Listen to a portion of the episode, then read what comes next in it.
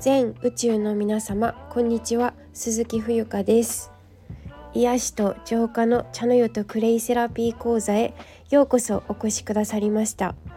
こちらののこちらの番組ではお茶とクレイのあるちょっといい暮らしをお届けしております。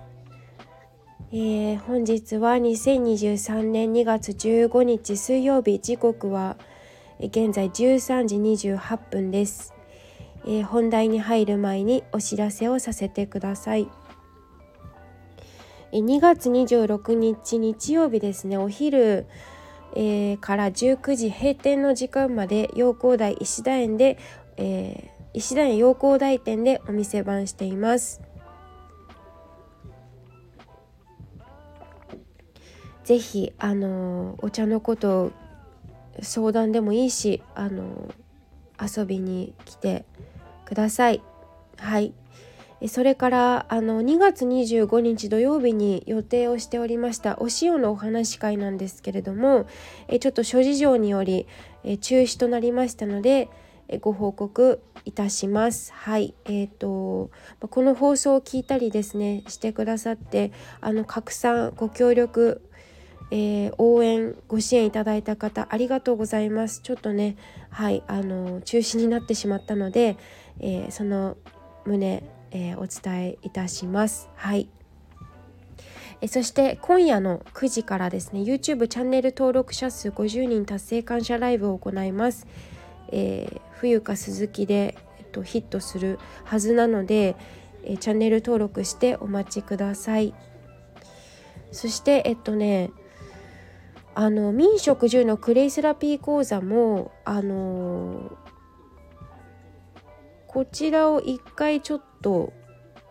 取り除くというか私ちょっと自分の中で考えたんだけど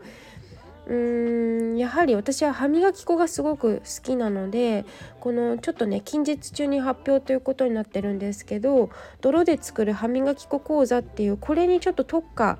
1本でいきたいなと思うのでえっ、ー、とはい歯磨き粉講座ということでね、えー、改めたいと思います、えー、詳細はちょっとお待ちください。はい。それから冬香のファンクラブこちら Facebook グループで作っておりますのでよろしくお願いします。それから茶の湯とクレイのあるちょっといい暮らし Facebook ページっていうのも、まあ、ファンクラブの入門編としてページを作成したのでこちらもぜひ、えー、ご参考までにはいご確認ください。えー、そしてですねインスタグラムのアカウント「天命追求型の生き方ふることのふみ」というねえっ、ー、とウィンターガーデン92という名前でやっておりますのでこちらも、えー、まあそのままなんですけど日本人のうーんなんかこう生き方のヒントみたいになったらいいなと思って投稿しています。よろしければフォローください。はい、えー、来月末はですねタイにホアヒンタイはホアヒンかえっ、ー、と一応そのリゾート地というふうに言われてましてタイバンコクからですねバスで片道4時間ほど行ったところにあるんですけれどもそちらにお試し移住します。はいで基本的に今私が行っている活動とは変わりなくてまあでもあの私今アルバイトでインターナショナルスクールに行ってるんですけどそこにはね通えないから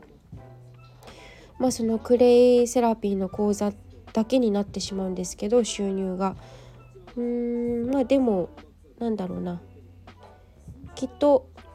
現地についていろいろとライブ配信とかできる環境を作っていきたいと思うので、まあ、皆さんに応援いただきながらあの楽しく配信できればいいなと思うところですね。はい、であのクレイ歯磨き粉の講座は続けますので是非遊びに遊びにじゃないねえっと気になる方はあの講座にお申し込みください。はいえー、日本とタイの魅力をね発見しそれぞれ私の独断と偏見にはなるんですけどそれぞれの違いをこう照らし合わせることそしてより良い社会づくりのヒントっていうのを発見して配信してまいりたいと思います。はい、で応援チケットの販売予定もありましてこちらも今あの専門のウェブサイトを開設中ですのでもうしばらくお待ちください。えー、タイであの現地ならではのね情報をお届けしたいと考えております。まあ、やっていくうちにねもしもリクエストがあれば教えていただきたく思います。はいそれからあのお仕事のお問い合わせえー、それからご依頼は futureclay.gmail.com までお願いします。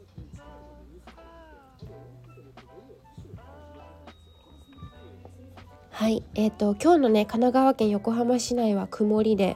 まあ、あの雲と雲の隙間からお天道様がこう顔を覗かせているような、えー、お天気でございます。まあ、すごく晴れているっていうわけではないんですけれども、ま最近のね私は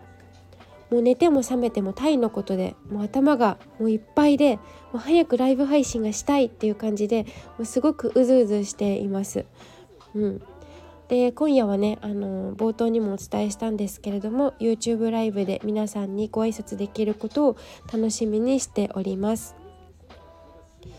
えー、本題に入りたいと思います。えっと今日のねテーマなんですけれども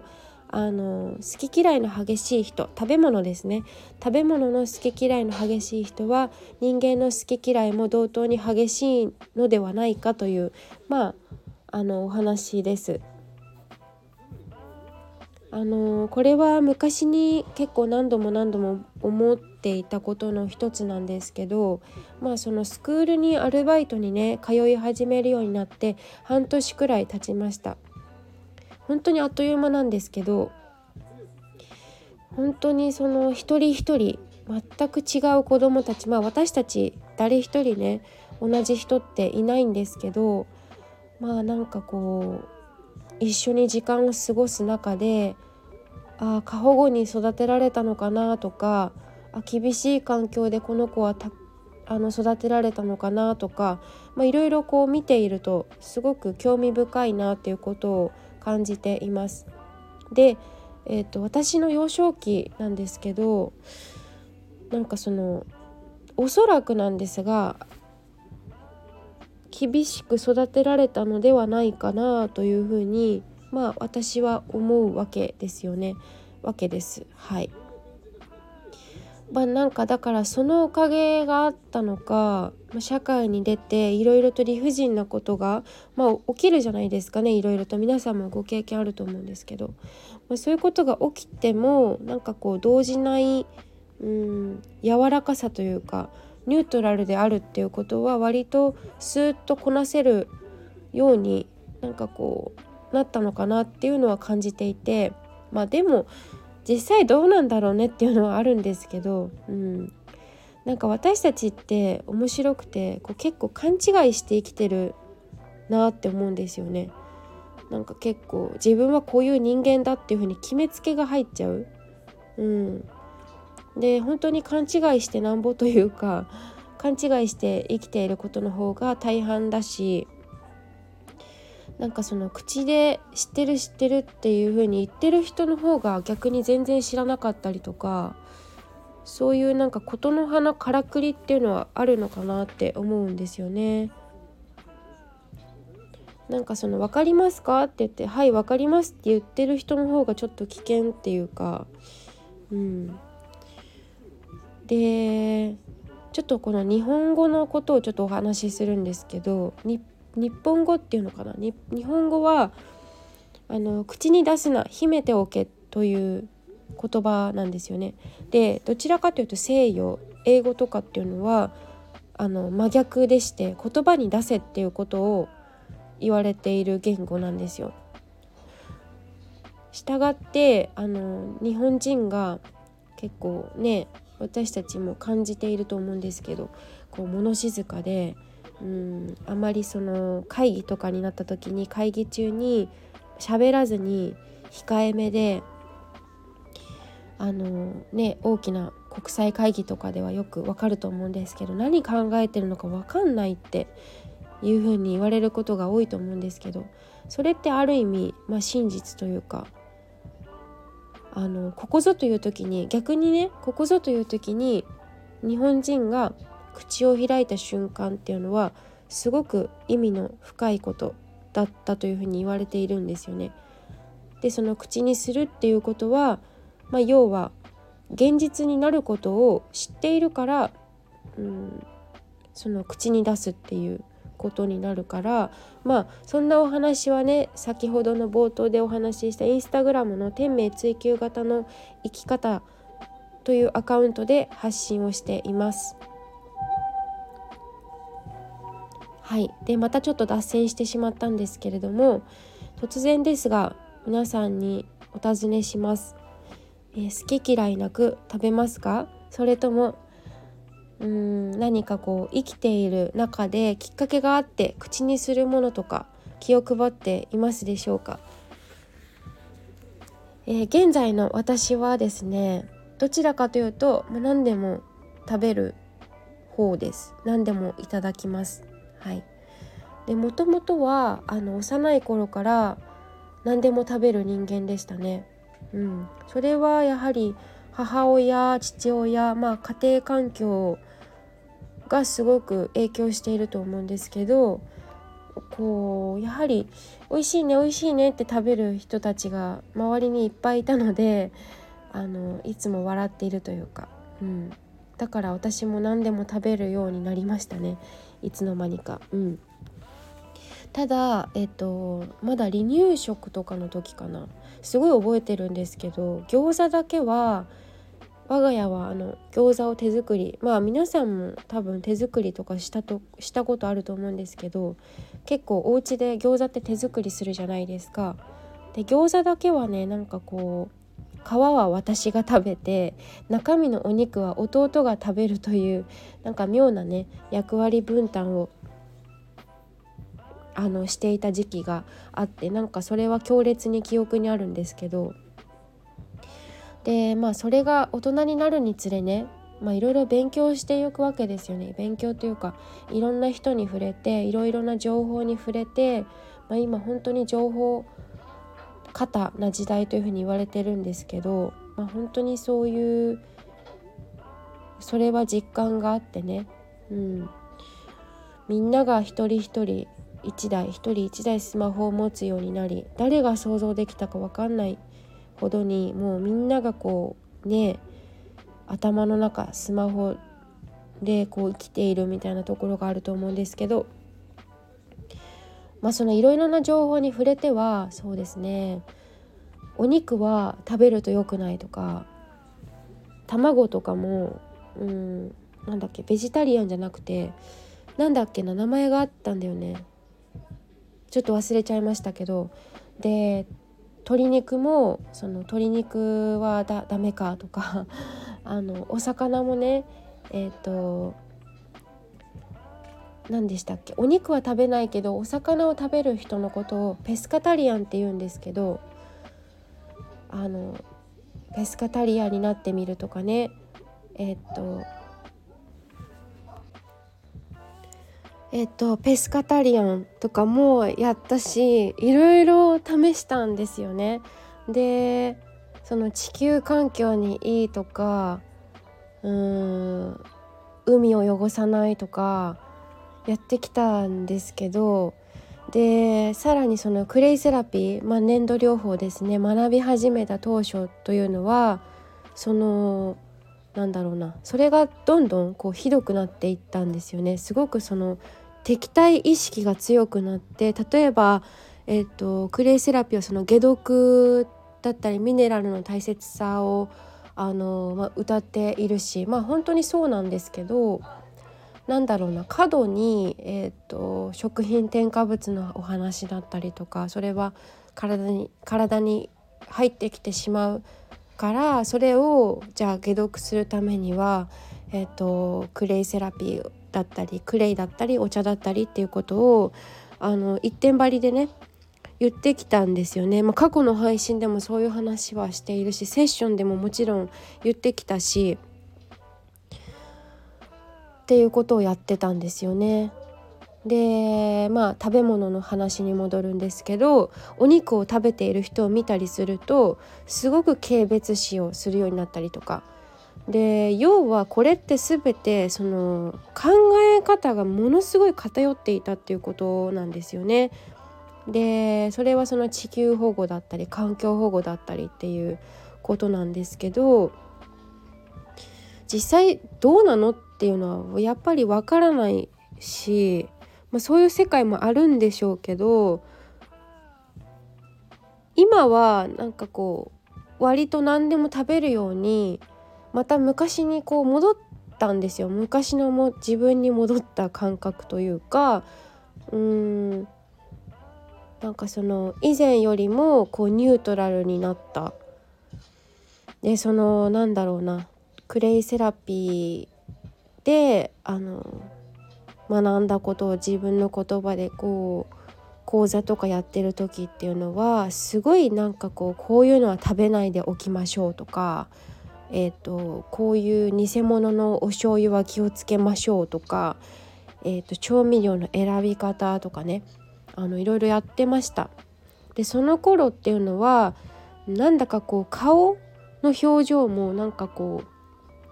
キラキラじゃなくてギラギラしてたと思いますしなんかこう精神状態もあまり良くはなかったと思います。疲れてたんじゃないかな。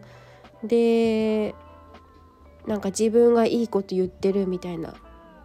感じで怖かったですね多分。なんかこううん。で自分のその時の自分の周りにいる人間っていうのも今振り返るとなんだかちょっとバランスの悪い人がすごく多くいたなっていう実感がありますね。うん、でそこで、まあ、気づいたことがまさに今日の本題に入ってくる話なんですけどその好き嫌い私の実は祖母も昔からよく言ってたことでうんあの好き嫌い激しい人っていうのはちょっと気をつけなさいみたいな気をつけなさいというか、まあ、それは人間の好き嫌いもとっても激しいことと同じだよっていうでみんなと仲良くすることができないっていうねまあその確かに全員と仲良くする必要は私も別にないと思うんですよ。ないと思うんですけどなんだろうななんかその例えばうんあなたはじゃあ何人かこう人がいてね今日はこうこの人たちで一緒に何かをやりますとかねやなった時にあなたはお肉を食べる人なのですね。私は食べないです。食べる食べないでこうなんかこうなんだろうな。対立しちゃうみたいな部分があると思うんですよ。でそうなった時にじゃあ私とはそのあなたはお肉食べる人私は食べない人じゃああなたとは話が合わないですねバサッて切って「はいさよなら」っていうのは、えーと、違うなというふうに思うっていう話なんですよ。でそれをねじゃあそのバサッて切ってって何が残る何が残らないじゃないけれどもなんかそれをずっとやり続けてるうちはなんかこう本当は向き合わなきゃいけないことから結局逃げていることになるのでどんどん問題が先延ばしになっていくなっていう実感があるんですよね。で本当に自分は気づかなくちゃいけない、えーと、内面だったり外側もそうですしその向き合おうとしていないから何度でも違ったやり方でうーんサインっていうのかなは自分に何度も何度もこうやってくるわけですよね。でそうそうなんか私もそういうふうにジャッジメントをすごくしてた時ってなんか自分はいいことしているつもりなんですよね。めちゃめちゃ実際偏ってるんですけどそれやってる時ってやはりそのなんか人間関係うまくいかないなとかなんか家庭が家庭環境がギスギスしてるなとか多かったんですよね。うん、なんかいいことしているのに肌がめちゃめちゃ荒れてるとか首のところにすんごい吹き出物できちゃったりとか今は首のところ何もないんですけど、うん、まあそういうことで改めてそういう何て言うかな育ててくれた今戻ってきてるので昔の自分に、うん、こうニュートラルっていうのかな。環境や家族の教育っていうのは、まあ、間違っていないしでも正しくもなかったなっていう感じ。ただ生きていることでいいんだなっていうふうに思わせてくれました。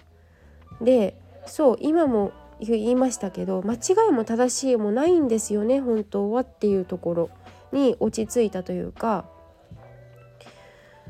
でも終わりはないっていう感じ。なんかこういろいろねあっち行ったりあちこち行き来するんですけど。で今世の中を見ていてうんその SDGs とか環境保護動物愛護とか菜食主義って言いましたけどなんじゃそりゃって私は思う。そのビジネスでしかないというか。うん。